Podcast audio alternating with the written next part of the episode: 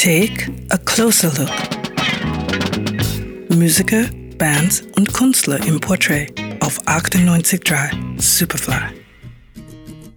Die Bedeutung eines Musikers auf Verkaufszahlen oder Bekanntheitsgrad zu reduzieren, ist falsch. Es würde lediglich auf ein gutes Marketing hinweisen.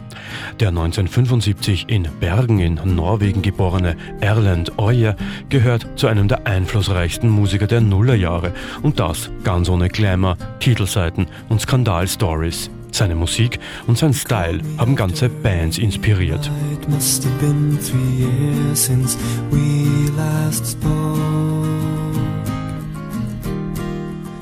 Der schlachsige Norweger mit der Nerdbrille erfindet als Hälfte des Duos Kings of Convenience ein neues Genre und mit seiner Formation The Whitest Boy Alive bringt er Indie-Rock auf die Tanzflächen von Elektroclubs.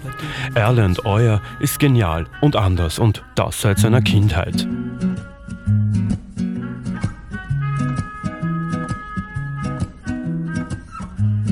Der dünne, kurzsichtige, rothaarige Erland ist anders als seine gleichaltrigen Freunde. Er raucht nicht, trinkt nicht, verabscheut Fernsehen und beobachtet seit seiner Teenagerzeit, wie bei Erwachsenen nach und nach Lebensfreude verloren gehen. Um nicht selbst Gefahr zu laufen, diese Richtung einzuschlagen, flüchtet er sich in die Musik. Mitte der 90er gründet er seine erste Band Skog, astreiner Indie-Rock aus der Garage.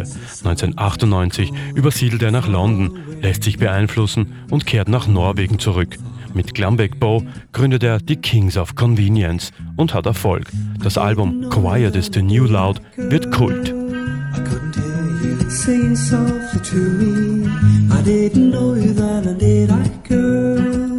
I didn't see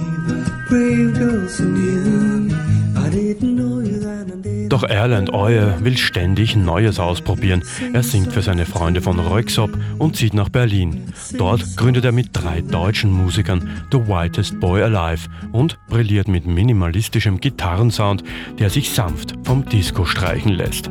Großartig. So many people turn me one way. So many people turn me to stay.